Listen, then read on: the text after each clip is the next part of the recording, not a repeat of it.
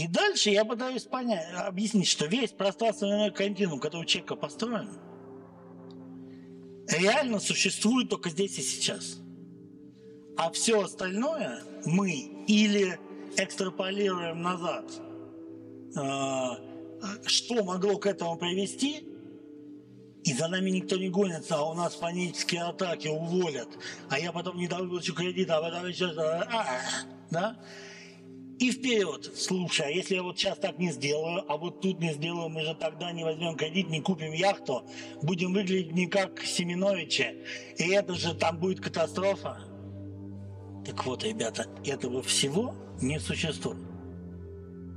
Я не говорю об этом, что об этом не надо думать.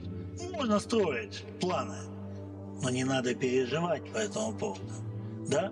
Как говорят там великие философы, что там есть такой э, там уровень посвящения, когда, например, там, по-моему, пятый или шестой уровень посвящения, то есть там э, четвертый, по-моему, это когда ты понимаешь, что ты знаешь все. А, пятый, что ты знаешь все, но ничего не можешь изменить. И это катастрофа. А шестой, когда ты все это знаешь, и снова радуешься тому, что расцветают цветы, улыбается ребенок, и так вот это состояние мира с собой. И это состояние делает вас спокойным, а не внешние условия. Так вот, мир с собой и отказ от надуманных, ненужных вам, ненужных вашим близким никому ожиданий. И жить в окружении людей, у которых такое же отношение к действительности. Да? Спасибо.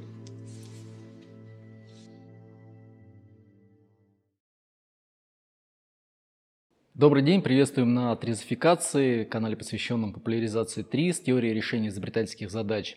А, если вы впервые на канале, то мы здесь говорим не только о ТРИЗ, но в том числе мы говорим об инструментах мышления, о сложных системах, и поэтому сегодня мы будем говорить тоже не про ТРИЗ. Мы решили пообщаться с Сергеем Хапровым, который у нас уже был в гостях и которого мы очень ценим и любим. А, мы решили пообщаться на тему того, а что же произошло за вот прошлый год, год назад. Сейчас у нас подходит годовщина начала специальной военной операции. И хотели бы обсудить, собственно, а, что это такое и какие там основы под этим лежат, и куда это дальше может во что это дальше может вылиться. Мне совершенно понравилась вводка. Это канал э, Тезификация, атеизе, но говорить мы будем, конечно, не о тейзе. Да, то есть это как русский. Сейчас мы, значит, поговорим про русскую действительность, но русских упоминать не будем, про действительность говорить не будем, да. Позовем нескольких, да, э, умников евреев, которые расскажут нам о британской науке, да, а потом пойдем заниматься простыми вещами нашей жизни. Вы занимаетесь семантикой систем. А, ну, мне так кажется. Да, ру- руководитель э, института, правильно? Семантики систем. Институт семантики систем. Вы занимаетесь э, сложными вещами, то есть вы рассматриваете, препарируете большие процессы, смотрите, что там внутри Вообще скрыто и так далее. Короче, управлением сложностью. Управление сложностью, да. И вот с точки зрения управления сложностью, как раз вот мы когда готовились к сегодняшней, к сегодняшней встрече, мы обсуждали, собственно, о чем говорить и решили, что, ну, наверное, вот эта вот тема годичной СВО, а, это достаточно сложная тема, и там есть о чем поговорить с этой точки зрения. И та тема, которая влияет непосредственно на нас, на всех. У вас в, в августе прошлого года вышла статья «Война как клиринг ожиданий». Ожиданий. Выжил, выжил, и это тоже, да, потому что как раз а, ну, как бы события подтверждают. Ну, мне кажется. Я каждый раз буду говорить, что... Ну, это нормально. Да, мне кажется, да, потому что чем больше ты занимаешься мышлением, ты понимаешь, что нам все кажется. И даже тем, кто занимается этим каждый день очень много, он понимает, что ему просто кажется. Да. Ну вот, э, если посмотреть на вашу статью, собственно, о чем вы там постулировали, о том, что то, что началось а, 2022 году, 24 февраля, это лишь часть большого глобального процесса. Вот с чем мы имеем дело? Ну, вот, э, смотри, я буду на ты, да, Евгений, смотри, чем мы как бы э, столкнулись. А, я тоже, когда шел ну, сегодня и думал, о чем мы будем общаться, у меня есть миссия, да, вот как говорил Лютер Кинг, I have a dream, да, у меня есть миссия, вот у меня есть как бы э, миссия. Я считаю, что интеллектуалы в обществе, в котором они там родились и существуют, у них есть обязанности перед обществом. Мне, естественно, сейчас часть населения скажет, какие обязанности, мы никому не должны, значит, я должен. И эта обязанность а, перерабатывать происходящее событие в достаточно удобоваримые, скажем так, продукты и инструменты, чтобы люди, кто составляют общество, у которых нет или предрасположенности, или сил, или ресурсов, чтобы постоянно все осмыслять, да, значит, рынок э, делается.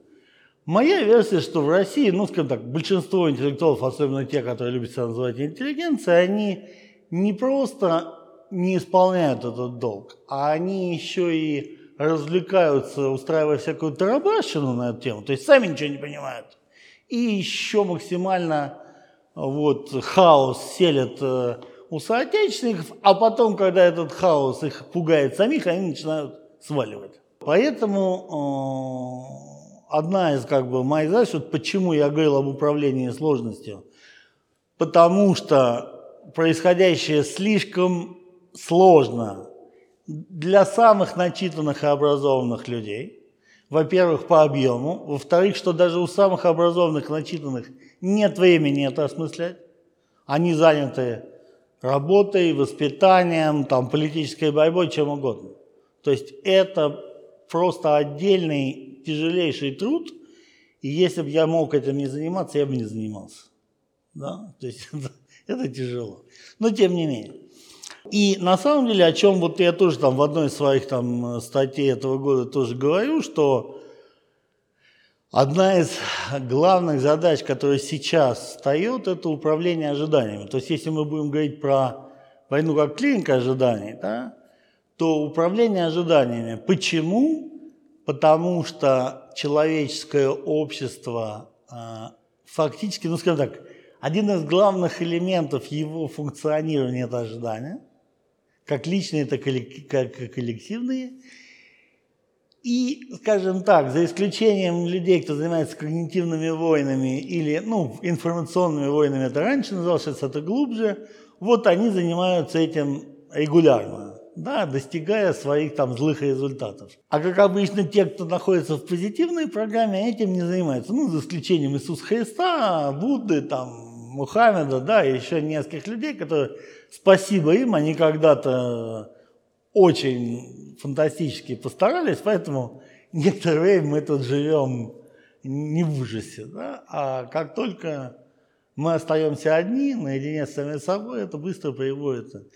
Поэтому вообще, э, как бы, тема и я бы сказал, что сейчас одна из самых а, больших проблем, которая стоит, я бы сказал так, у тех, кто позитивно настроен к обществу, к экономике, к человечеству, тех, кто не хочет и не собирается заработать на деконструкции, да, и вот на ужасах всего, это управление ожиданиями.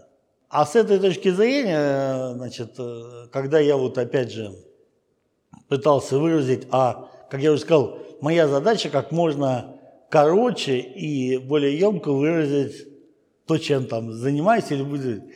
Так вот, я подумал о том, что э, нам не хватает компактной картины мира.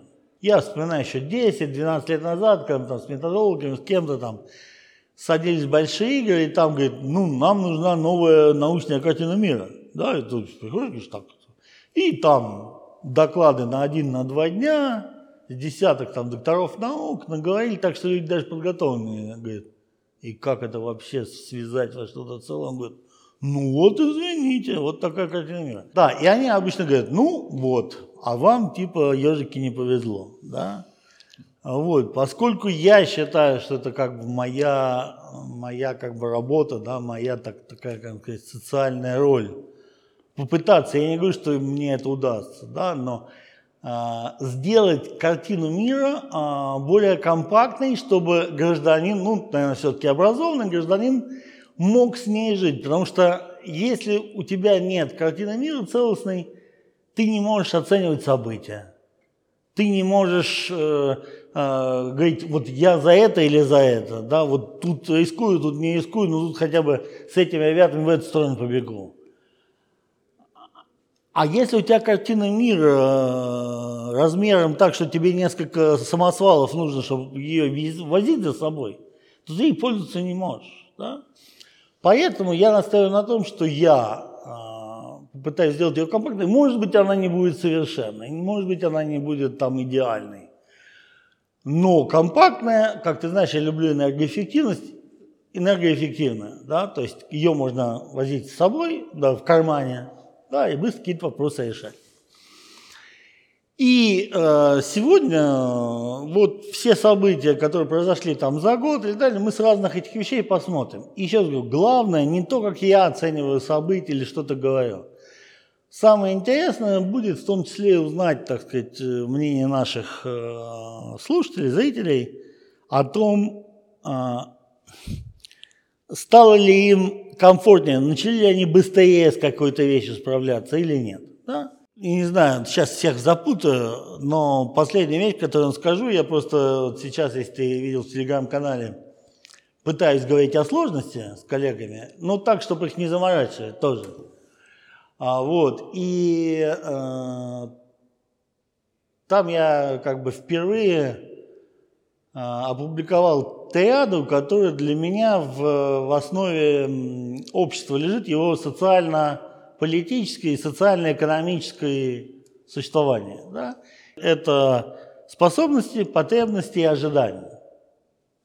Вот, и способности и потребности, естественно, я взял еще у Маркса, который взял его французских философов, да, вот, а, соответственно, там а, название, да, определение социализма и коммунизма было от каждого по способствию, там, каждому по потребности и так далее.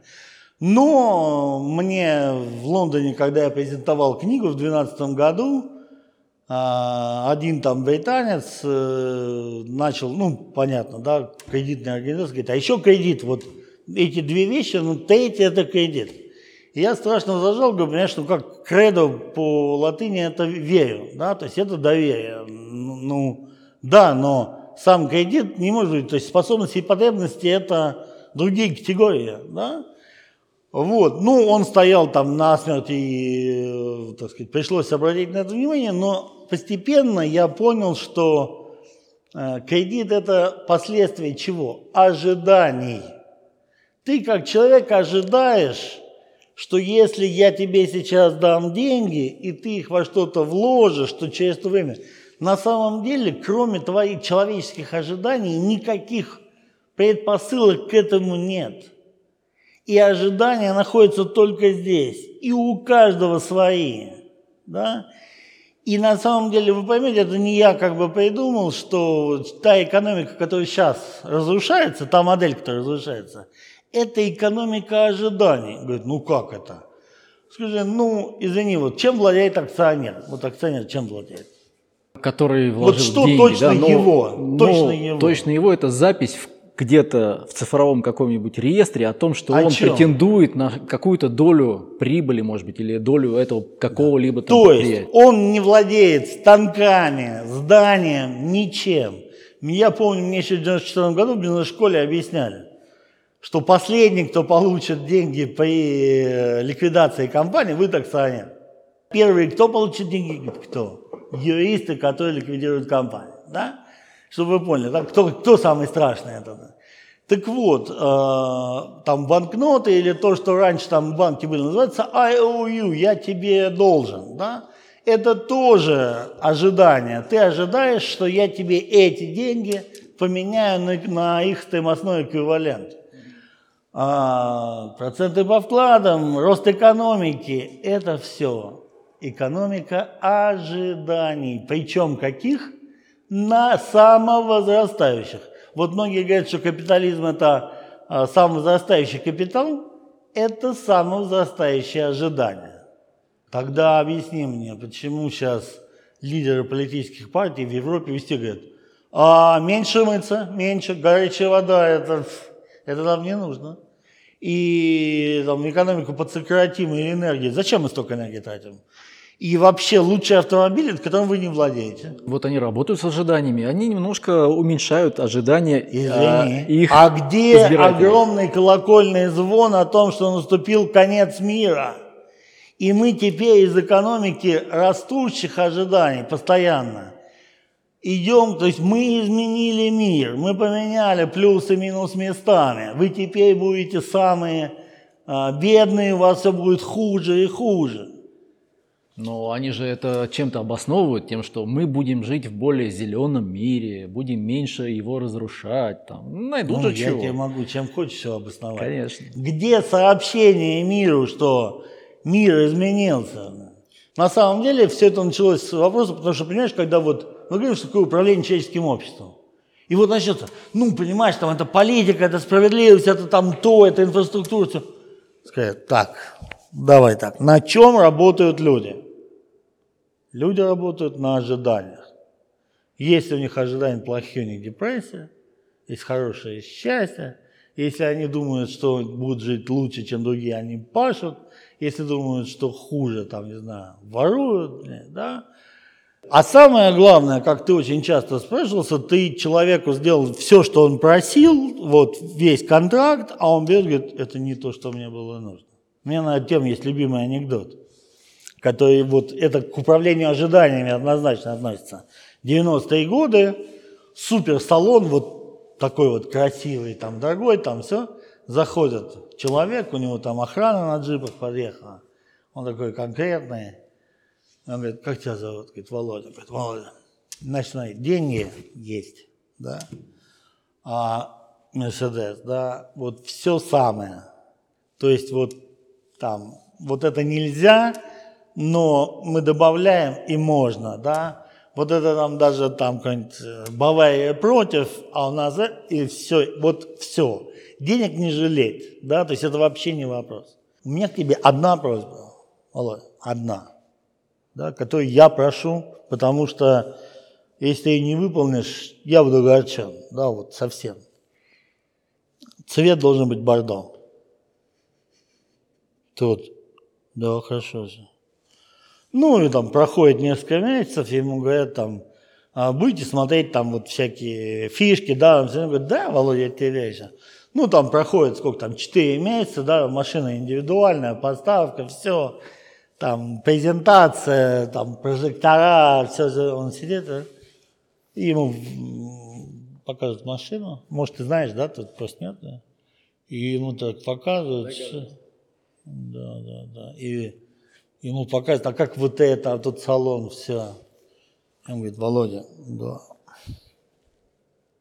я же тебя просил одно выполнить желание. Да все остальное не важно. Цвет должен быть бордо. Он говорит, простите, но это бордо. Володя, бордо это зеленый. Володя. Да. Так вот, ваше неудовольствие, которое заставляет вас бежать в Грузию, или наоборот что-то делать, это несоответствие ваших ожиданий увиденной реальности. Это не то, что там произошел кризис или что-то. Это ваши ожидания, которые часто, когда я рассказываю людям, которые считают себя очень концептуальными, очень ориентированными на ценности, из чего сформированы их ожидания и каким хаотическим и, я бы сказал так, беспорядочным образом они сформировались, они приходят в ужас, Сергей, так не может быть. Я говорю, может, может ты абсолютно не контролируешь формирование своих ожиданий, и потом, естественно, падаешь как бы их жертвой. Вот почему так важно, да, поэтому человеческое общество, вот все, что в нем зависено, мир и война и так далее. И поэтому ты поймешь, почему я говорил, что война как клиринг ожиданий. Ну, я-то понял, статьи там все доходчиво вроде. Ну. Я про то, что ну, не все еще ее читали, естественно, и ссылку-то мы повесим под Да, и понимаешь, под мне тоже было как бы важно, что А, вот опять же, я всегда упоминаю профессора Пятигорского, нашего, к сожалению, уже почившего великого там, и философа, и будолога, который сказал, Сергей, сейчас там скажу, чем философия отличается от религии. И я постоянно думаю, сейчас запишу там 20 пунктов. Он говорит, нет, а, религия выносит суждение, хорошо или плохо, а философия нет, она только фиксирует факт. Поэтому а, ты не можешь быть мыслителем, если ты говоришь, война это хорошо или плохо. Это не значит, что я люблю войну, там же борь за да? Но если должен, ты говоришь, этот факт почему-то существует и он есть, и он применяется. И что там происходит?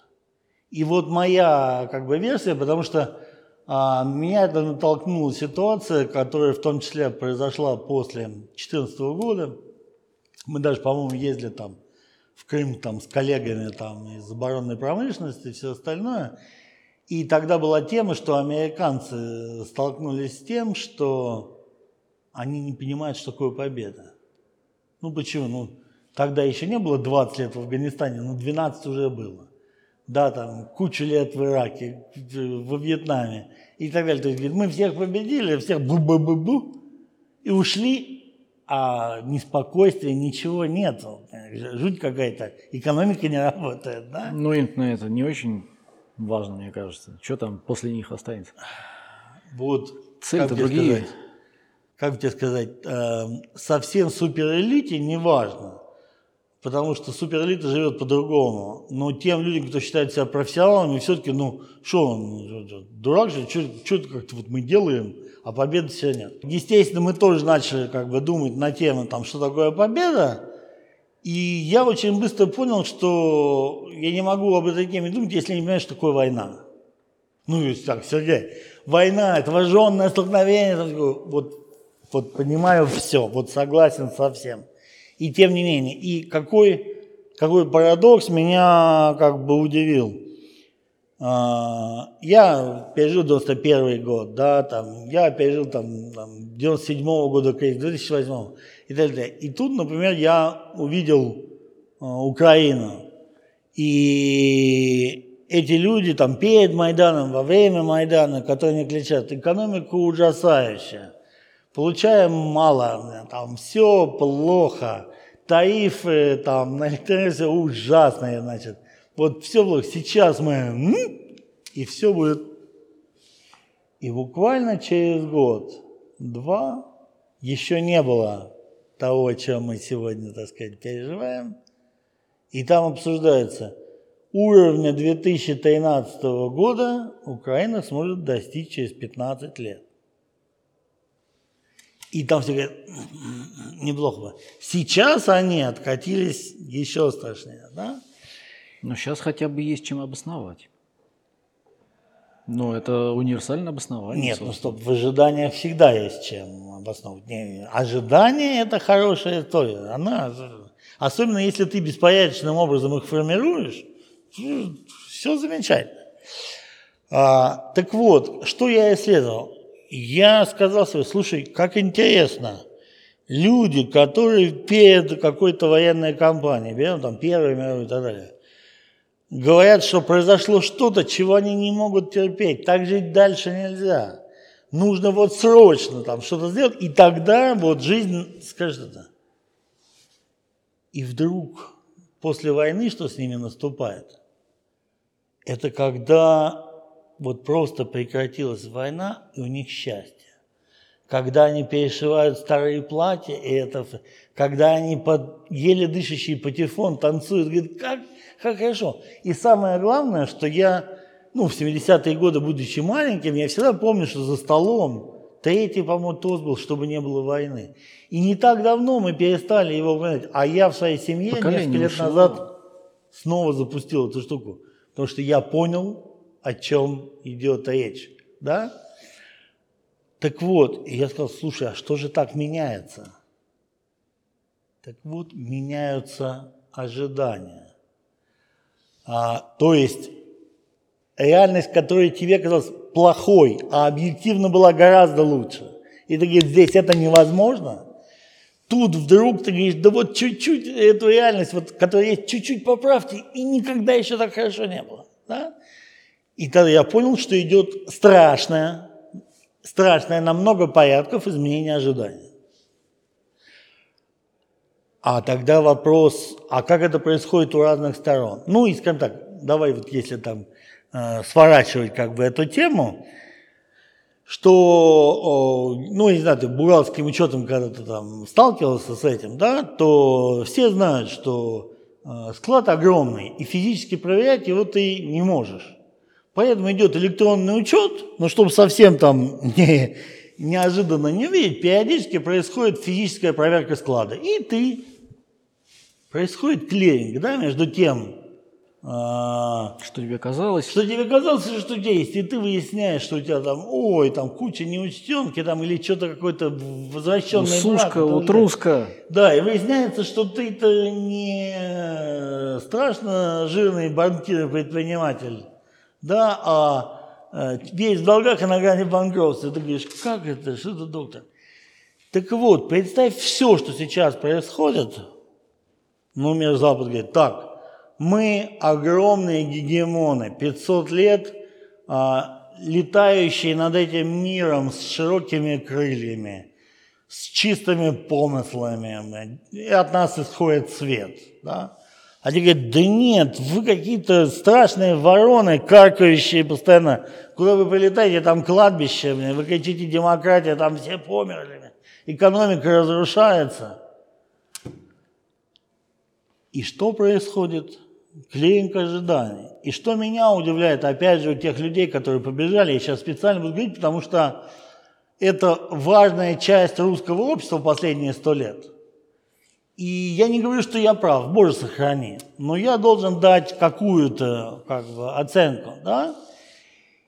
И э, те люди, которые как бы там живут, у них как раз ожидания тех, кто о нас что-то говорил. Да, сейчас экономика распадется. Нет, она не распалась, и еще и в этом году, причем враги говорят, что она вырастет в этом году. Ну тогда ты еще был... Не, ну побежали-то когда? Когда мобилизацию объявили? Понятное дело, что... Евгений, Евгений, мы сейчас поговорим, вот следующая у нас тема – это горизонты ожиданий, да? Вот. А, так вот, э, ну вас не удивляет, что Китай все еще нас поддерживает, Индия все еще поддерживает, тут Бразилия за нас подписалась и так далее. Что ж такое случилось? А, во-первых, они и так считали, что наши ожидания а, более объективны, а сейчас, после прошедшего года, они просто, ну просто там, э, вот у тех, чьи ожидания должны сейчас обрушиться, да, и которые, э, так сказать, все своему населению объяснили, что ухудшение жизни – это не их деятельность, это действие Путина. Поэтому у них инфляция, у них там зеленая экономика не получается и далее. Почему? Ну, они же не могут сообщить, что понятно. Да. Же какая история. Вы же еще много лет назад говорили, я уж не помню, на какой лекции, там, в Новосибирске, по-моему. Ну, не важно. Да, да, вот вы там показывали, что люди выходят а, на площади, на митинги и говорили, что вот мы хотим жить как там, а у тех при этом там двухгодовой там, или там трехгодовой ВВП да. в долгах там, и они никогда не имеют шанса выбраться из этого. Да. И мы хотим вот как они, успешно. Ну, естественно, поэтому когда 24, 25, 26 февраля мне начали звонить знакомые, друзья, и сказали, Сергей, срочно там, я должен поехать. Я говорю, случилось что там, что-то. И они говорят, давай. Я говорю, что давай? Ну, вот рассказывай, что произошло. Я говорю, слушай, я тебе пять лет перед этим рассказывал. Он говорит, мы думали, что ты нас просто, ты крутые пугалки расскажешь, ты умеешь там все. А сейчас Сергей говорит, я а что изменилось? Да все, что ты сказал, как бы правда, это говоришь, кошмар. Расскажем, что будет дальше. Да. Ну, так вот и, вот и правильно, и получается, да. что сейчас вот эту всю историю на нас-то и спишут, и мы будем единственные виновные в том, что произошло переформатирование мира Евгений, в какую угодно так. сторону. Если вы ожидаете, что будете виновны, скорее всего, будете, и даже если объективно не будете, вы все равно себя убедите. Да? А если вы считаете, что невиновны, не будете вот... Мы-то здесь внутри не, не, не считаем. А история с э, отменой, она там снаружи работает. Но перейдем как раз к компактной картине. Ну, я просто объяснил, чем важны ожидания. И что вот фактически, ну, если послушать буддийских философов, то вообще все, чем вы занимаетесь, это ваше ожидание. Что как таковой, ну, как бы, реальности не существует. Есть совокупность ожиданий. И если бы, и, так сказать, мир, можно, я бы сказал, так сказать, чуть-чуть упростить и сделать менее страдательным, если, а, хоть чуть-чуть контролировать ожидания, да, и там, ну, говорит, ой, точно я вот этого как бы хочу, да, и, в принципе, об этом большая часть философии. Да? Но не будем о деталях. Да? Поговорим о пропаганде, там, о том, что пишут, или что сказал там мой богатый друг там, из ресторана, из испанского. Да, о, это важно. А там Будда, там, Иисус, ну, это разве серьезные ребята? Они раз хорошее скажут. А, так вот, о компактной картине мира. Я готовясь э, рассказывать, помните, я еще говорю всегда про сложность. Да? И а, с чем я столкнулся? Что с кем бы я сейчас не говорил, вот вы мне сейчас будете аргументы давать, вы мне будете говорить, что говорят хорошие люди вокруг, да? Я столкнулся с тем, что в каком мире мы живем. Вот мы с вами, ну вот если мы будем мерять там брюки, там пиджак, размер груди, мы будем мерять в сантиметрах. Ну, учитывая а, полных людей метр с чем-то, да, там, да. Если мы с вами сейчас обратимся к нанотехнологиям, это 10 в минус 9. Если мы обратимся к астрофизике, это 10 в 9. А, теперь мне объясните, как вы с одной линейкой можете обсуждать все эти масштабы? Потому что есть некий эталон. Нет. Принятый. Представьте, что вы ходите с одной линейкой и с ней меряете 10 минус 9, и выдают свое мнение. Мерите 10 девятый и выдают свое мнение. Потом идите и говорите, ну, Сергей, это же все одно пространство, я же вот здесь один, это же я меряю. Ну так линейки все равно не хватит. Какая же она должна быть? О. Хотите поговорить об этом, мы летим к вам, да? И я сказал, давайте первое, что есть в нашей жизни и так далее, а мы все-таки в 21 веке, у нас продвинулось там наука, сознание, инструменты мышления. И невозможно с одной линейкой подходить к столь разным событиям. Поэтому давайте говорим о том, что э, там, на некой линии времени, которую мы с вами рассматриваем, есть сущности, которые живут по э, разным измерениям событий. К чему мы сводим свою жизнь? Назовем это масштаб особи. Вот я вроде бы грубое слово подобрал, особь. Почему? Потому что когда говорят человек, человека определения сегодня нет нигде, если мы его попытались бы сделать, это сумасшедше сложно, потому что в понятие человек будет и социальная роль, и его знания, и его семейная роль, и а, был он хорошим или плохим, какие у него были ценности, это невозможно. Нам кажется, что это простое определение, нет. Это практически не дает нам никакого. По латыни они сделали индивидуум, да, неделимый. То есть мы берем человеческий коллектив и делим даже семью делим, и вот есть у нас индивидуум. Говорят, Сергей, знаете, у нас занимаются индивидуумами. Моя индивидуальность, моя особенность, да, и так далее. Я говорю, окей, вы особенный. То есть стоящий в одиночестве в каком-то сферическом вакууме. Вы особь. И в этом слове нет ничего плохого. Вы особь. Да? И тогда вы говорите, у меня как у особи, там, сегодня хорошее настроение, завтра плохое. Я там не получил скидку, а тут зашарил и устроился на работу лучше, чем ты, дурачок, да? И так далее, так далее. Вот у вас особи. Но, спрашиваю я, скажите, а особи воюют? Говоришь, ну, типа, он говорит, вот я боялся, что нас тут особи повели на убой. Ты говоришь, «Ну, особи не воюют как-то. Ну, вот вы как особи, но можете где-нибудь в кабаке собраться, человек по 20, побить друг другу морды. Но 300 тысяч человек с каждой стороны, специально освобожденные от работы, годами обучаемые, у которых есть военная наука, которые поддерживают ОПК, производство боеприпасов, спутниковая связь и так далее, это не взаимодействие особей.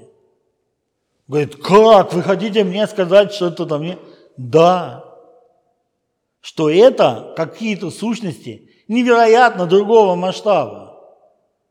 И да, вы как особь можете там погибнуть или пострадать, или там что-то еще сделать. Но вы не создаете войны и не участвуете в войнах. И говорить, что вам там что-то стыдно или не стыдно, да кто вы вообще, да?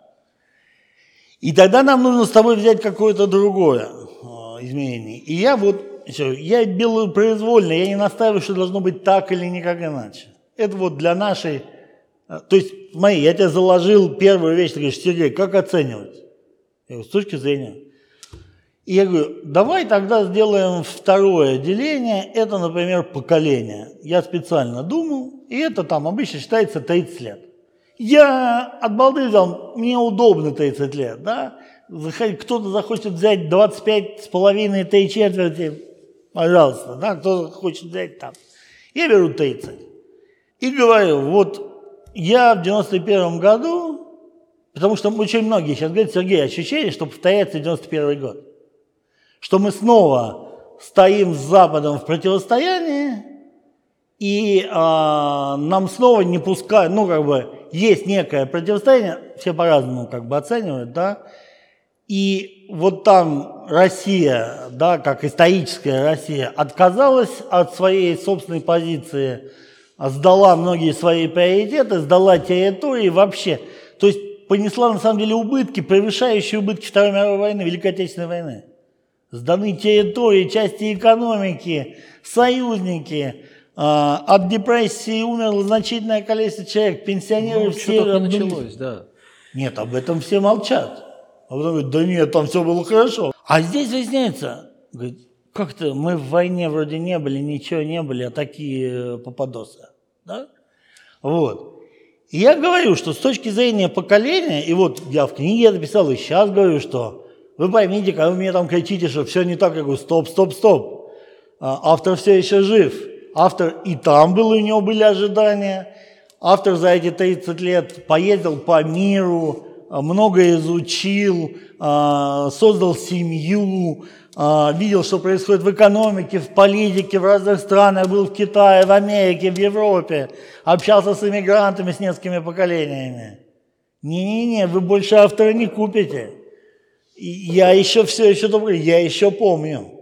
И у меня, как у поколения, сейчас вторник. Потому что в 91 году был понедельник. И там мы не очень хорошо разобрались. День закончился так себе. И как поколение у меня сейчас вторник. Говорит, Сергей, как-то через 30 лет вторник. Ну вот так. Поколение не может каждый день э, менять там пиджак, название страны и еще что-то. Потому что шаг был сделан, и вот следующий шаг, следующий вздох ты получил через 30 лет. И ты мне скажешь, Сергей, погоди, погоди. Я сейчас говорю, я не настаиваю, что я прав. Да? И давай теперь возьмем 30-летнюю шкалу. Итак, ну, там, вот, 21 год, если был 91 21 ты говоришь, что произошло? А что в 91 году в, э, несколько мужчин Белорусской пуще написали Советский Союз спустить? Это нормальное событие? Не, не, они не распустили Советский Союз, они просто сказали, что мы выходим из состава Советского Союза, а то, что выходит Россия и... Жень, давай сейчас, значит. Да. Несколько товарищей официально взяли и распустили. Кто их уполномочил там и так далее, мы сейчас не говорим. Да? Никто, сам себе. А, вот. а сейчас некоторые товарищи говорили, да слушай, фигню какую-то вы там мочите. Да? А, Возьмем за 30 лет, 91 год, за 30 лет, 61 Мы первыми вывели человека в космос, Гагарин полетел. Ты можешь себе в 61-м представить 91-й? Ну, это надо очень какой-то... Ну, согласись, что это шаг. Хорошо, а давай возьмем еще 30 лет от этого. 31 год. У нас идет первая пятилетка там. И Ты уже, можешь себе представить 61-й? В, в 31-м, по-моему, Сталин сказал, что нужно за 10 лет догнать. То есть тогда уже вот начали готовиться, собственно. Нет у Сталина. 31 год, идет индустриализация. Страна, блядь, в, раз, в разухе отстала от чего нужно. Ты 61 год можешь себе представить? Ну, только если ты какой-то там Глушко или Королев, и у тебя что-то там такое.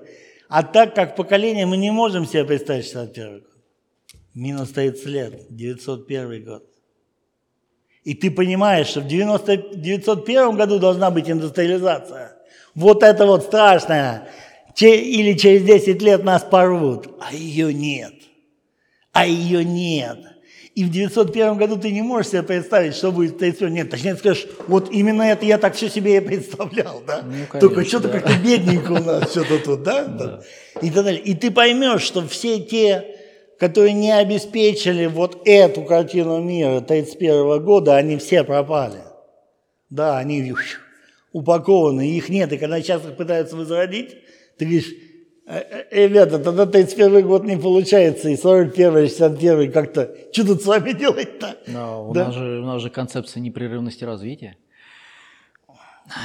Почему-то считается, что вдруг мы вот тогда вот непрерывно вошли в космос. Заметь, я тебе сказал, что огромное количество инструментов превратились в мусор. И с точки зрения компактности картины мира, какие у тебя был, не был бы шикарный инструмент – если он заставляет с собой тащить тачки и целые прицепы, вот мне, чтобы вам объяснить вот это маленькое событие, нужно... Я сейчас специально еще чуть-чуть продолжу. Да, итак, 901 год. 30 лет убираем. 1871. Если я не ошибаюсь, франко-прусская война. А чуть-чуть перед этим некий Бисмарк взял и объединил Германию не вокруг Вены, германские государства, а вокруг Пруссии. И следующий век можно назвать германским, потому что весь мир пытается разобраться с Германией, которая объединилась с Бисмарком, под, под Бисмарка. Да? Теперь объясни мне, а, как мы с тобой можем судить о чем-то, если мы с тобой временную шкалу особи и хотя бы поколения будем мерить одинаково. И ты мне говоришь, вот в прошедшем году было 365 дней. Вот я вам сейчас перечислю события. Ты говоришь, это одна тридцатая от дня поколения? Я даже, ну хорошо, у тебя там что-то было, что-то, что происходит? Че, почему ты так это, что-то разбежался-то? Ты говоришь, как, Сергей, да, да. А, и третий масштаб на эту же тему. Опять же, я сейчас его выбираю больше для риторических вещей, да. Я не собираюсь а, его там с кем-то научно обсуждать.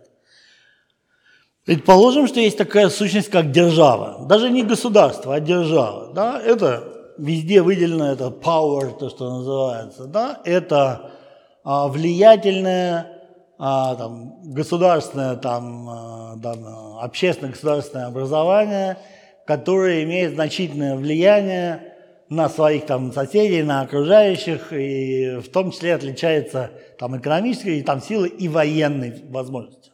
И это держава. И с точки зрения державы, я сейчас этим как бы тоже занимаюсь много. Вот когда говорят, так, вот вы русские там что-то там, любимое мое слово, да, там рабы, там еще что-то, и вот вы тут это сделали, тут это. Давайте так. Сейчас очень интересный момент. Какой? Заканчивается 500-летний цикл держав. Давайте посмотрим, что такое 500 лет назад, да, там 1520, там какой-нибудь первый год. Ну, на самом деле придется чуть раньше отойти. 1450, там, второй или 53, сейчас уже точно не помню, это падение Константинополя.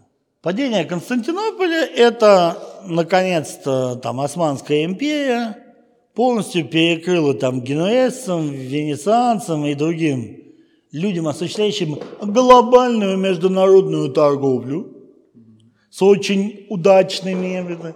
Она им отрезает фактически сухопутный и там через Средиземное море, через там Красное море путь в Индию, в Китай и так далее. Отрезает. И через какое-то время генуэзец Колумб на деньги испанской королевы плывет на самом деле в Индию. Почему? В Индию, в Индию. Да мы знаем, где Тарабакс это находится, да? а, где все прибамбасы продаются.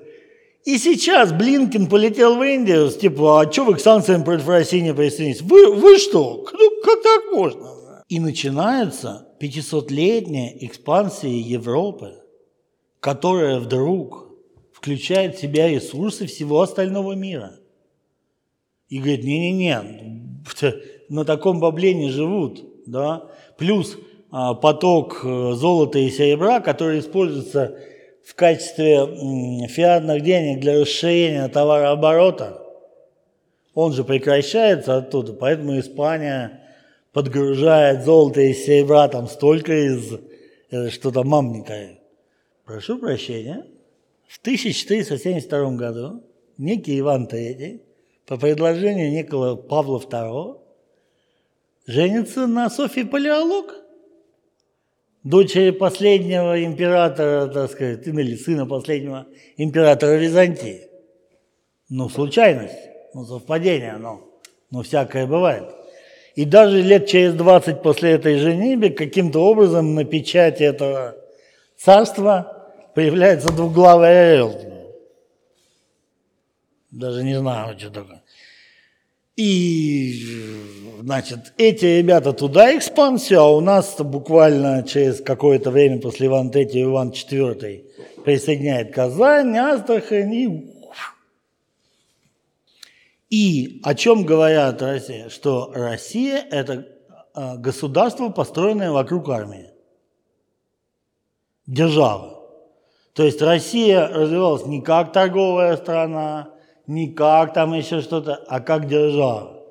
То есть ее постоянно атаковали, да, и, естественно, во внешней политике, то есть это Папа Римский подвел Софи Палеолог, да, московский медиа. То есть их тоже планировали включить в политику. То есть их включают в общее пространство. И как недавно я читал одного китайского доктора исторических наук, он сказал, вы знаете, мне кажется, а он не пророссийский. И там была статья, где он говорит, вы знаете, кажется, нам стоит обратить внимание на одну нацию или там народность, которая там 500-700 лет назад э, там, занимала небольшой островок в северных лесах Евразии. И вот она уже там э, как минимум второе столетие э, супердержава, великая держава, она уже там 3-4 столетия, и она так, любой гегемон должен ее так серьезно обходить и не ссориться. Да? То есть Испанская империя, которая начинала вместе с Россией, э, через некоторое время объелась золото и без Британская, которая ее обокрала, первое, что она захватывала, это корабли Испанской империи. Да? И куда сбежали все банкиры генуэзские и венецианские. И где до сих пор Сити центре Лондона это то место, куда королева не может пройти без сопровождения, потому что это место банкиров. И эти люди нам говорят о том, что мы там ковыряемся в носу не тем пальцем, да? Америка, которая, когда Британия ложанулась и в Первой мировой войне положила миллион а, молодежи, которая должна была руководить империей. И некому больше было руководить империей. Поэтому вопрос не стал, да, и вошла нетто-кредитором всего мира, а вышла должником. И Вторая война, где Америка уже забрала их, как все вещи, но по родственным связям отдали им неплохой кусочек. Так вот, я не настаиваю на том, что, что я говорю, хорошо или плохо. Да? Россия всегда централизована. Это позволяет ей концентрировать ресурсы. А ресурсов не так много – Поэтому позволить себе большое количество олигархов, которые себе строят яхты, нельзя, иначе не хватает на пушки и на Кремль. Да? А, и так далее и тому подобное. То есть и а, какие бы ни были вокруг там супер красивые там державы и так далее, эта держава расширяется и занимает свое очень серьезное место в мире – имеет литературу, театр, военное искусство, а, технологическую школу мирового уровня и все остальное. Так вы со мной о каких событиях хотите поговорить? Проблема в том, что у Европы закончился мир, больше расширяться некуда. Их долги теперь, что там говорит, что Испанская империя провалилась, а вы все вместе не должны 100% ВВП, 200% ВВП, да, должны. Ваше военное преимущество растратилось, вы больше не можете. Представь, они там в ту же Латинскую Америку, я уж, да, даже в Индию и так далее. Приехали люди, которые полностью бронированы. Вот я специально смотрю там а, историков военных, говорит, да, подобие рыцарей было в разных культурах, да, самураи и так далее. Но представить себе людей, которые приходят полностью бронированные, от пальчиков ног до головы, у которых подвижные суставы в бронировании, у которых там кольчуга, тут специально рассчитанные, с различными откосами, там все. Это невозможно. Да, то есть это инопланетяне, то есть превосходство такое, что можно сойти с ума просто. То есть вас просто поразить нельзя. И неважно, какого размера у нас армия. Так вот, этого всего нет. И если мы говорим сейчас про конфликт, там ребята понимают, что у них заканчивается лафа, которой 500 лет. Что делать дальше, никто из них не знает, потому что это был подарок 500-летней давности. Ты на нем ехал, да, но выяснилось, что лошадь, сдохла. И самое главное, что все, с кого ты стоишь бабки, причем так, что ты понимаешь, что возьмешь там история Византии, написано британскими учеными 200 лет назад. Исследование Египта. Да, британские, назовем их ученые, которые вывозили скульптуры и так далее, описывали как бы Египет. У нас даже мысли нет, что все наши картины мира, которые есть их глазами сделаны. Ну, у них просто были деньги, они были лидерами этих лидеров. Так вот, это все закончилось. И идет клинк ожиданий. И так получается, что если они реального ВВП сейчас в мире, например, Америка производит процентов 14-16, то потребляет она 40. И идет клининг ожиданий. Итак, вот смотри, я рассказал о трех шкалах времени. Я мог бы сказать больше, но три шкалы времени, говорю, потому что когда мне приходят люди, говорят, Сергей, а что происходит? А что делать? Я говорю, мы говорим о каком времени? Мы говорим о каком масштабе? Вот мы с тобой здесь сидим, а, берем район города, берем город, берем э, там, часть континента берем континент, берем глобальный, мы о чем говорим? А разве это не все одно и то же? Ну, дорогой мой, ну, ну все, ну 21 век, ну давай мы хоть с тобой какие-то шкалы построим. Ну нельзя же так, что из-за того, что это ты один глазками и туда, и туда, и туда посмотрел, что это все одно и то же. Это разные сущности. То есть мы живем в мире, разных сущностей по масштабу и по э, событийной шкале.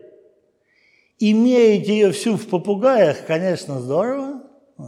И к этому, как всегда, анекдот, который вот я удивляюсь, что в России все в пословицах в анекдот.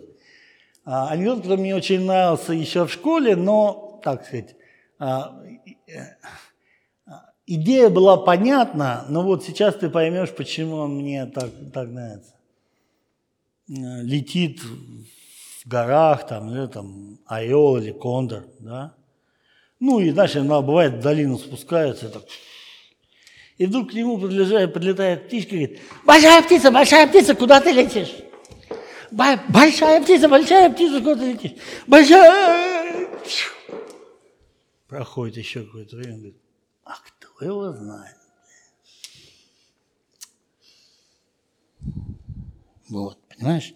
И я специально вот там, если мы с тобой будем картинки показывать, то я показываю, что если брать особь, то ее идеальный мир – это как птичка калибри. Она же тоже птица. И она, ты знаешь, она почти вертикально же стоит, да, и постоянно машет крыльями. Каждый день нужно на работу, кредит, в Инстаграм что-то поставить. Почему? Нельзя останавливаться, ты что, ты что? индивидуальность, я красивый, у меня такие пешки. Главное, я пью нектар из цветов. И этот Он говорит, даже не понял, кто подлетал. Он летит, а у него другой цвет, у него не такие красивые перья, потому что ну, на таком промежутке этот. И если брать с точки зрения вот, ну, сказать, такой бытовой, и то, и то птица. Ты мне скажешь, Сергей, ну все-таки та огромная, это маленькая. В человеческом обществе разность не в размерах особи, а в ее ожиданиях. И ты поймешь, что у одних ожидания большой птицы. Я не говорю, что одни лучше других. Нет. Я просто говорю, что у них и этих ожиданий. И у этих каждый день все пропало. Все пропало. И тут стало, вот знаешь, а теперь вот я чип сюда вживил, и вот у меня опана, и я в метро прохожу. Понимаешь, такое событие? Кто говорит, ну да, метро, а что там делал? А его откопали, да? Очень интересно. А, вот, и я даже пойду как бы здесь дальше, да, и когда я, планировал, то есть вот представь, что если бы мы взяли шкалу времени особи, это калибри, еще раз говорю, красивая, индивидуальная, яркая э, птичка, питающаяся только нектаром, те, кто не нашел себе такого цветка или не имеет таких крышек, он чему, и это понятно – это Господом доказано, это всеми доказано, и мы с быдлом не будем. Да? А, поэтому все только и никаких там, никаких проблем вообще быть не должно. Мы же калибри, да? И если у вас что-то не так, я на другие цветки сразу улетаю, сразу просто, вот даже говорить не буду, да? Вот. То ты себе представляешь как бы другую птицу, да, которая летит и говорит, ну, понимаешь, скажем так, ну, наверное, да, в этих 30 годах есть 30 раз по 365. И да, там были случаи, когда но в принципе мы остались живых, мы вырастили детей, в космос мы вызвали человека, ну, ну нормально. Еще говорю, я не говорю о том, что что-то хорошо или что-то плохо, я говорю о разности. И если уж говорить последнее, помнишь, когда я говорил про двуглавого орла, если взять птицу, которая летит 500 лет, то вот у нас двуглавый орел, как птица, летит 500 лет. Возможно, что мы поменяем, я не против. Но там тоже у этой птицы, в принципе, ничего не поменялось. То есть базовые концепции, и не только у нее, но и те, кто ей противостоит эти 500 лет. У них, в принципе, все принципы сохранились. И я даже себе позволю а, такую вольность ты мне скажешь, Сергей, ну что это за научная картина мира, ты вот мне тут про калибр, тут про что-то. А мне не нужно тебе это несколько месяцев объяснять. Не будем сказать, ты сам способен выставить, понимаешь, то есть, скажем так, а, ты взрослый, умный человек, с метафорами ты разберешься сам, но у тебя появляется концепция, как ты можешь обрабатывать огромное множество событий, информации, которые ты получается, и которая ну, о каждом шагу другому. Так вот, я берусь утверждать, что русская, то, что мы называем русской культурой, русские культурные коды, представь, что западное общество, особенно Западная Европа, особенно Северная Европа, это общество, где у большинства общества сделана жизнь особи. И они даже говорят, индивидуальность там, да. Не буду сейчас это сложный разговор, что на самом деле у них есть вот эти орлы и кондоры, но они находятся в суперэлите. И как показал опыт, особенно в последних там, двух лет, эта суперэлита скрыта даже от, своего, от своей страны, то есть там президенты, премьер-министры, политические партии не являются этими людьми. Они являются частью вот этой частью, которая в том числе для них имитирует правление их миром. На самом деле правящая часть, которая, конечно же, живет поколениями и столетиями, она просто даже не показывается. Ну, на простой вопрос, а кому принадлежит Пикадилли Стейт? Говорит, Сергей, как это? Ну, какой-нибудь банк или какой-нибудь... Да нет, можно фамилии там графов, герцогов посмотреть, когда он принадлежит. Или когда мы были в Оксфорде, я говорю, слушай, а за что живет Оксфордский университет? Он говорит, ну как, за счет э, собора Оксфордского там монастыря. Я говорю, а он за счет чего?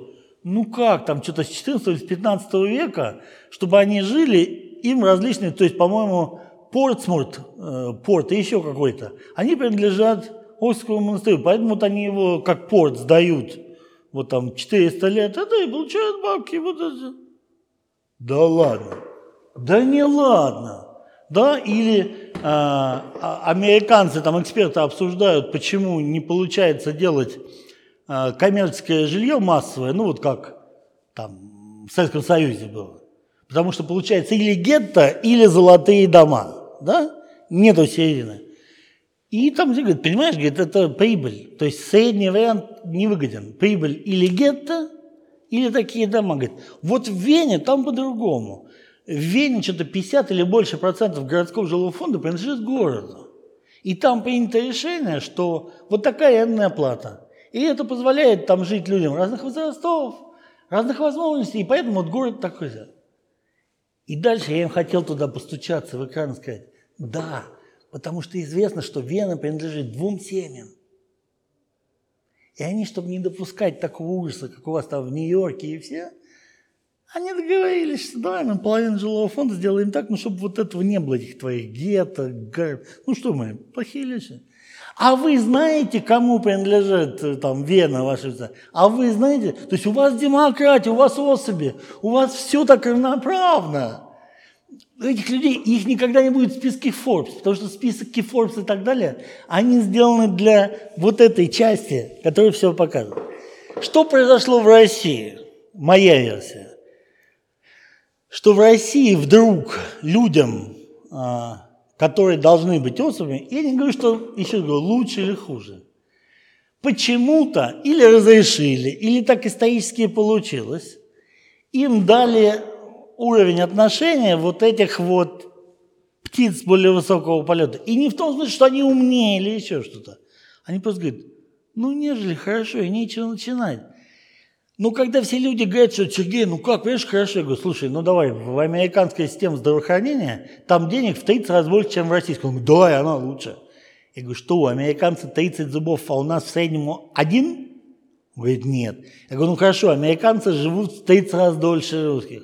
Он говорит, да нет, Сергей. Я говорю, а тогда почему в 30 раз-то? Ты пойми. Ну хорошо, ну там лучше, ну 15%, ну еще что-то. Но в 30 нет.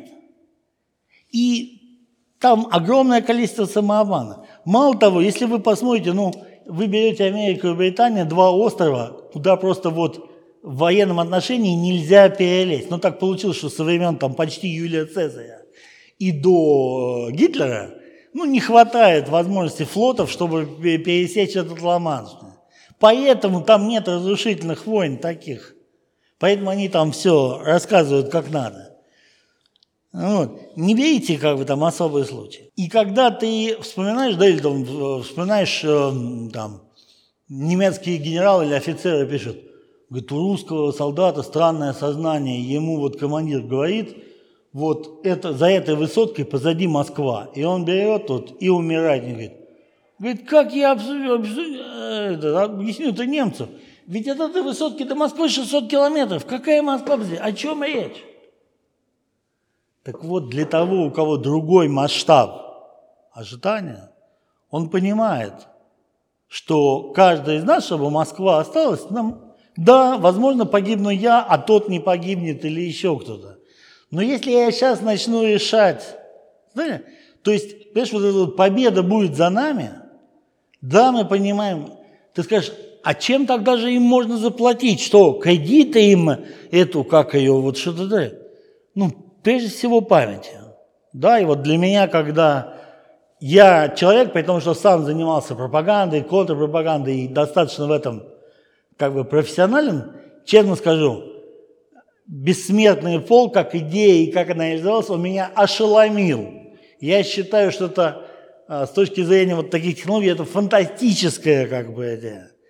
И понимаешь, а, мы даже сегодня, поскольку сознание не мистическое, мы не понимаем, что все наши мертвые с нами, что они нас все еще защищают, что мы каждый вышли с табличкой дедушки, бабушки, там, прадедушки, да, и говорим, слушай, я тебя помню, да, и он там тебе говорит, ты вот все, что ты сделал, ну а как, да? И вот я родился в 69 году, минус 30 лет – это 39. У меня дед пошел на финскую, а потом в 41-м погиб под Питером. И как бы я появился в 69-м, если бы он не пошел и там начал как этот объяснять, чего там не той конструкции подвезли. Понимаешь? Так вот, еще раз говорю, я ничего не пытаюсь оправдывать и говорить, что что-то хорошо или плохо. Я выставляю гипотезу. А поскольку весь западный проект построен на рекламе, что особи будет хорошо, то мы или должны делать то же самое, но тогда мы теряем то, что позволяло нам, ну вот о чем пишут все западные проекты. Как бы вы Россию не раздолбали, в следующее поколение они за вами придут, все отберут э, и не будут сами житься. Почему? Другая концепция. И ей больше 500 лет. И, как сказали китайские товарищи с их пятью тысячами лет, да, они говорят, надо обратить внимание на эту удивительную группу товарищей, которые в северных лесах была вот такой маленькая, стала вот такой, и что-то не с ней никто справиться не может. Что-то в нее, в ее алгоритме есть такое, что ну, непонятно, что происходит. Да? И тогда ты понимаешь, что м- Ну, многие русские там это там не хорошо, там и не, там, не будем начинать, на, на миру и смерть красна, да? Почему? То есть, когда ты погиб, и все видели, что ты это сделал ради них там и так далее. Ну и вообще много других там, э, жертвенность, служба и так далее. У нас все это говорит, а, это потому что вы властям служите, все дела. Да деду я своему должен, деду. Он пошел и это сделал и так далее. И власть, которая нами управляет, ну, скажем так, во-первых, все равно какая-то должна управлять. Но если нам повезет, то лучше. А если не повезет, то хуже. Вы-то кто? Да, вы-то что? И, и самая тут другая интересная, да, для меня как бы задача, потому что, ну, скажем так, меня тоже немножко удивило. Я закончил когда-то английскую спецшколу, да, то есть с английским языком. И многие э, там одноклассники уехали в разные страны. У меня, честно говоря, даже такого желания не было и так далее. Самое смешное, что сейчас некоторые повторно поехали, поехали да? И даже со мной общаются люди, которые там больше 20 лет живут там в Канаде или где-то, и говорят, слушай, не знаю, что делать, брат, который помоложе, вот через 20 лет собрался со своей семьей тоже ехать в Канаду. Я говорю, не вздумай, я тебе все расскажу, разложу. Он говорит, это ты вот попал под пропаганду. Он говорит, да это я живу 20 лет в Канаде, не ты, блин. То есть ты потеряешь кучу там, там вещей. Нет, мне там вот будет хорошо. А, и тут я задаю простой вопрос. Да? Вот представь, что мы с тобой приняли решение переезжать. И мы с тобой своими ожиданиями управляем. Уже есть за последние сто лет 3-4 волны иммиграции. Есть сообщения о том, как они жили, что там произошло и так далее, и так далее, и так далее. Давай, если я где-то ошибусь, ты поправишь меня. Да? Вот из того, что я знаю, я многих иммигрантов слышал как вживую, так и программы, когда они сами выступают. И говорит, ну, конечно же, лучший случай попасть в иммиграцию – это когда ты ребенок. Желательно еще дошкольник. Почему? Потому что ближайшие 10-15 лет твои родители, которые едут в взрослом возрасте, они получат падение статуса, они получат вживление в чужую среду. Им придется очень многим пожертвовать и так далее, но они работают как бы на вас. А вот вы, поскольку сразу там, да, и у вас получается жизнь американца, ну или британца, или немца. И ты дальше как бы спрашиваешь, ну, правильно я понимаю, что там те, кто уехал уже там больше ста лет назад, да, там 100, там 10 и так далее, что вот э, совладелец там крупного французского банка такой-то, вот э, основатель автомобильного бренда такого-то, да, вот хозяин э, газеты или книжного издательства такой-то. Нет. Нет, их там нет. То есть он средненький Жители страны. Ну, хорошо, он учился в школе, в детском саду и туда попал. Ну, хорошо. И обычно он говорит, мы немножечко говорим по-русски, да? То есть он еще и перестал быть твоей культурой. Я прошу прощения, вот этот вот переезд и большие инвестиции, они были во что? В какие-то свои ожидания, если уж в нашем контексте. Какие ожидания? То есть ты говоришь, вот я здесь, а я, у меня у супруги, у меня есть, или кто, у кого была трехкомнатная квартира в центре Минска, кто был там доктором наук, был машина, все дела, а потом мыл посуду в Израиле, и там удалось дочери выйти замуж за какого-то чувака, у которого там маленький магазинчик, который там, не знаю, там молоком торгует где-то там в Хайфе. И говорит, ой, как мы хорошо живем. То есть они социально и так далее потеряли очень много. Ну, они же не знали этого тогда. Стоп. Они же себе выстроили другую картину мира, в которой, к которой они стремились. Итак, мы говорим, что если ты находишься в масштабе э, особи, то тебе кажется, поскольку перейдя в этот магазин, я купил дешевле, продав эту машину и купив эту, я зашаял, обогнав вот этих на светофоре, я сделал лучше. Ты совершаешь change. Но только там этот change. Первое. Ты был на каком-то уровне. Это провал на 15 лет. Ну, это понятно, да, да, да. Нет, что понятно. Ну, ты мне тогда объяви, ты говоришь, ну, я же выгодно делаю. Не, ну, Я говорю, это полный абсурд, ты делаешь полностью невыгодно, ты все теряешь, ты не получаешь ничего. Люди очень четко обоснуют тем, что мы едем ради детей, чтобы нам не досталось, но детям достанется. Да. И дети это будут чужими детьми. Они не будут русскими, Да Еще ну какая разница? Ну какая разница, русские или не русские? Они уезжают. Заметь, вот когда ты говоришь, какая разница, однозначно ты не относишься к птицам, у которого, ну, хотя бы поколение в голове. Я поэтому и говорю, ну, понимаешь, ты, мне- я тебе рассказываю, вы живете по этой шкале. Ну, отлично. Ну, отлично. И, ну, и не переживайте. И те, кто остался, не переживайте. Вы живете по другой шкале. Ну, что? Так вот, кроме временной шкалы, вторая – это шкала масштабов. Не знаю, сказать, м, что-то я слишком, может быть, разгорячился, да? А, итак, масштабы. Страновой масштаб. Вот ты мне говоришь там, а что Россия с Украиной столкнулась? Региональный масштаб. Не, не то, что я это говорю, что столкнулся, я примерно понимаю. Спокойно, Жень. Ну, я. Окей, да, не обобщай. к тебе лично, а вообще ну, говорю и так далее.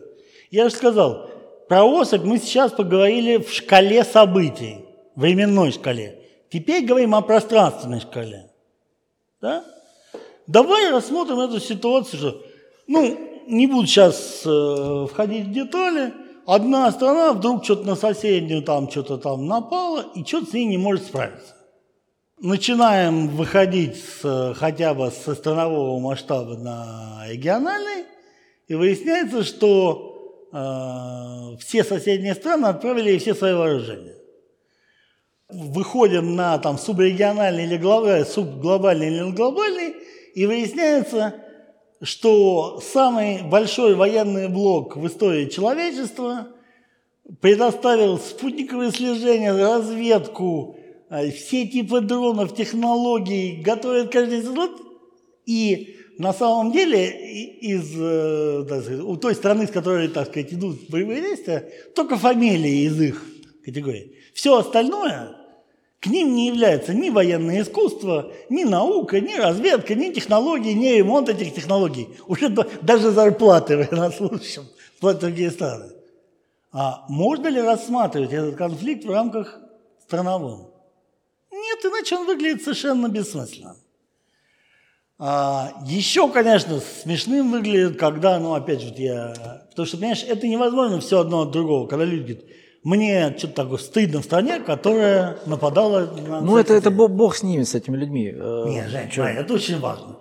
Ну, я говорю, вы хотя бы в Израиль не ездили. Ну, Ну, оттуда ну, это не понятно, говорили, ну, поэтому да? об этом, да, и поэтому и смешно Да. об этом говорить. Да. И теперь как бы смотри ситуацию. А, Вернемся к масштабам. Да?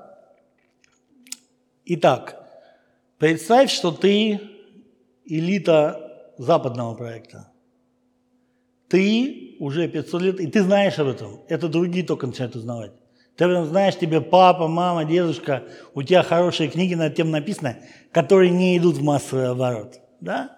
Ну, например, меня удивило, что в Англии, ну, лорды никому не нужны, да? Вот я там в Пушкинхаусе выступал, и мне говорят, там будет лорд такой-то. И приходит такой человек, там не сильно дорого одет, и все, он такой, конечно, сухощавый, все это. Я говорю, а почему? Говорит, а любое общественное заведение вот такого типа, как Пушкинский дом, в котором там пару этажей и там шесть комнат, он обязательно должен лордом возглавляться. Ты думаешь, ага, да, конечно, никому не нужны. Да вот они, фиг не знает. Потом выясняем, там, например, смотрю, там лет 5 или 6 назад э, «Газпром» покупает через какую-то структуру компанию «Сентрика», по-моему, которая поставками газа в Англии. Там банки, правительство, все, все подписали, все, сделка должна идти. Вдруг какой-то лорд говорит, нет, давайте приостановим. Как это приостановим? Во-первых, во всех подобных компаниях в совете директоров обязательно должен быть лорд. Это ничего не значит, это ну, формальности. Ну, и оказывается, по законам Англии, любой из этих лордов может остановить любую сделку и потребовать расследования и вообще конституционно с точки зрения безопасности для страны. Так вот, он отменил эту сделку. Не вся палата лордов, не кто-то, не юристы, не выиграли что-то в суде. Он просто сказал, просто к разговору о том, где сидят орлы и чем они занимаются. И меня, например, очень позабавило, когда вот сейчас там Зеленский был в Англии и показали Карла Третьего, он же Чарльз Пенчарл бывший, что он пошел там куда-то в мечеть и еще что-то, и у него дырка на носке. И там все, представляете, у него дырка на носке. Я говорю, вы понимаете, сколько лет, десятилетий, столетий пиара в этой дырке на носке? Да он владеет всем. Но в отличие от Э, дурачков, которые вот особи и набрали много денег и показывают, какие они особенные, он всем, кроме того, кому положено знать, сколько у него, там просто все замучились эту дырку. Говорит, ну у нас есть, ну прорежьте, ну, чтобы она хорошо выглядела, да? Специально, чтобы все камеры посмотрели, да? Чтобы у него такой вид был глупенький. Или у меня супруга, например, сказала, что когда на похоронах матери ему криво застегнули пиджак. Блядь, сколько там человек занимается его внешним видом, охрана, все, пиар-службы, все.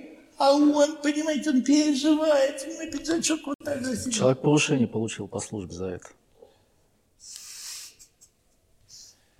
Я говорю о том, что если вы говорите, что вы в 21 веке, что вы очень образованный, что вы там какой-то особенный, перестаньте быть человеком с упрощенным бытовым мышлением.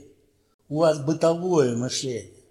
Вас вот на такие мелкие истории можно развести, как не знаю кого. И вы считаете себя очень sophisticated, сложный, advanced, я поехал в мир сложностей. Вы просто одноклеточная, со всеми своими типами мышления. Так вот, представь, что у таких элит, ну, например, там было исследование, по-моему, математиков швейцарских, что ли, туда сейчас не помню, ну, которые взяли 500 или 600 богатейших семей Флоренции 500 лет назад. И посмотрели, ну, короче, из 600 500 те же самые фамилии. Да, ничего не менялось. То есть выборы каждые 4 года. Строго. Все сменяемо, не как тут у нас, тут понимаешь, что кто-то там это. А вот, а так получилось, а ты знаешь, вот так получается, вот все меняются, а эти 600 лет нет. Ну, ну, как вышло? Нифига себе так вышло. Так вот. И я всем говорю, что Россия так всех беспокоит по нескольким причинам. Беспокоит вот тех людей. Не общество, не эти, эти зайки. Им по телеку покажи, что мы хорошие, они приедут целоваться. Скажи, что плохие. И проголосуют за войну. Это не У тех две вещи. Первое, сто лет назад они должны были нас раздербанить. Австро-Венгрия развалилась, Германия развалилась, Российская империя развалилась. Все, должны были поступить чики-пики, турики, такую штуку еще не съели. Можете себе представить, что такое? А она еще неожиданно ударилась о пол и обратилась в Советскую империю. Выиграла Вторую войну, вышла в космос, взяла это ужас какой-то. Но слава богу, в 91 году, ну, почти подработали. И дальше, ну, сейчас, понимаешь, когда, если еще недавно это все относилось к конспирологии, то сейчас документы открыты. Например, там, э, я сейчас смотрю много американских, британских, э, индийских программ о происходящем. Да? А, потому что наши смотреть так же тяжело, как украинский или CNN. Там, э, там базовое мышление такое, в кирпичах. Все. А вот. И там, например, 90, по-моему, пятый год или 94 заседание Клинтон с объединенным командованием штабов, ЦРУ и так далее.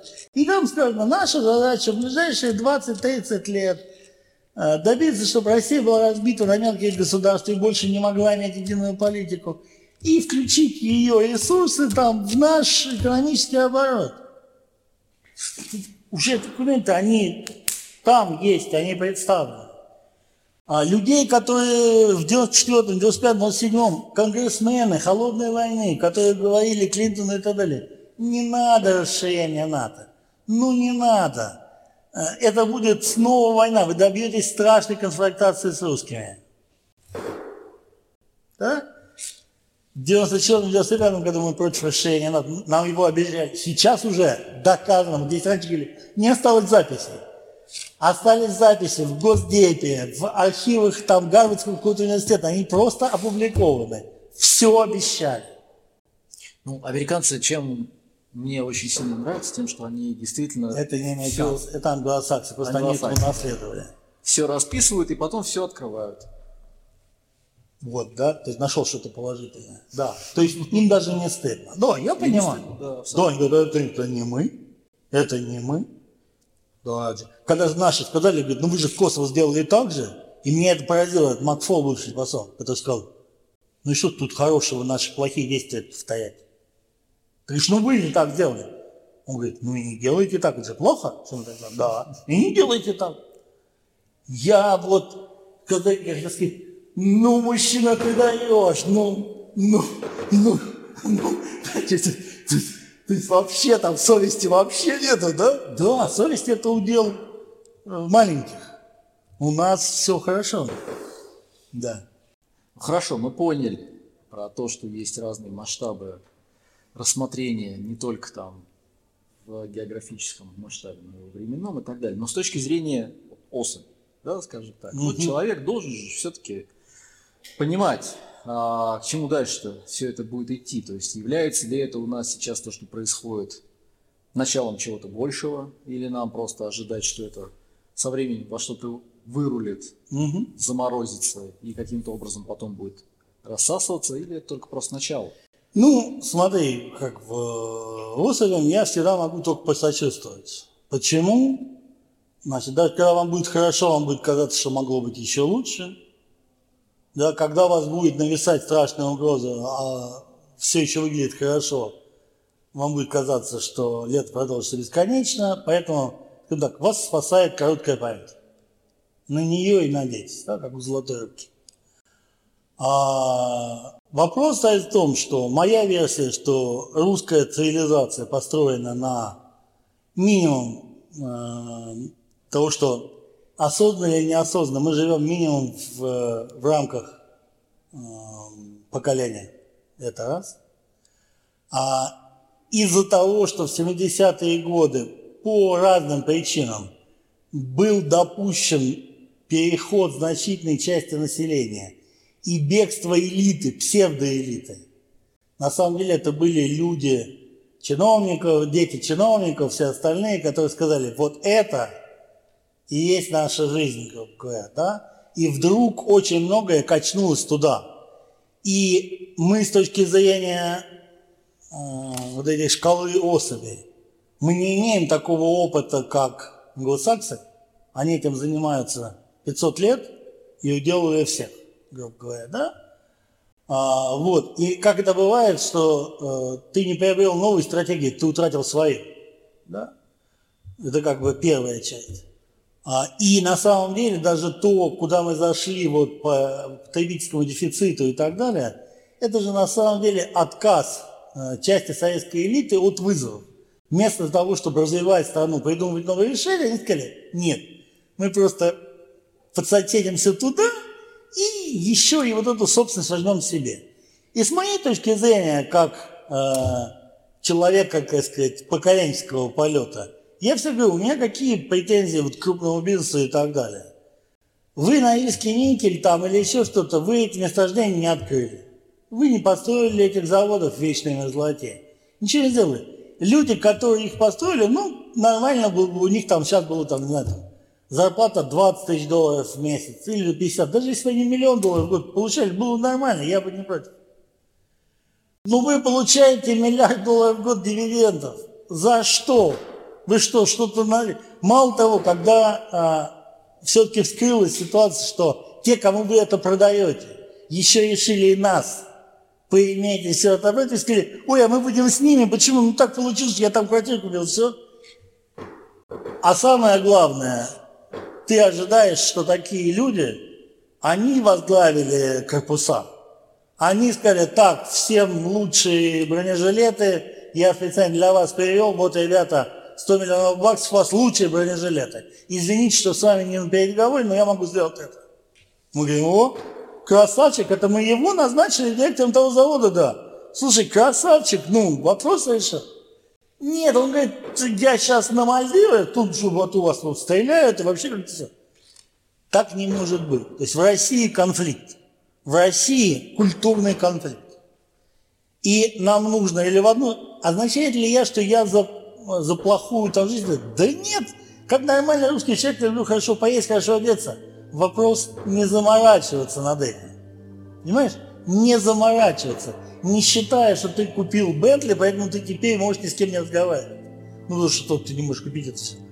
Чтобы ты и на Бентли, и в маршрутке был одинаковым человеком хорошим, да, знал, что такое Родина, знал тому, как относиться к своим как бы согражданам. Это, я не предлагаю лебезить, я не предлагаю но перестать быть мелкотравчатым.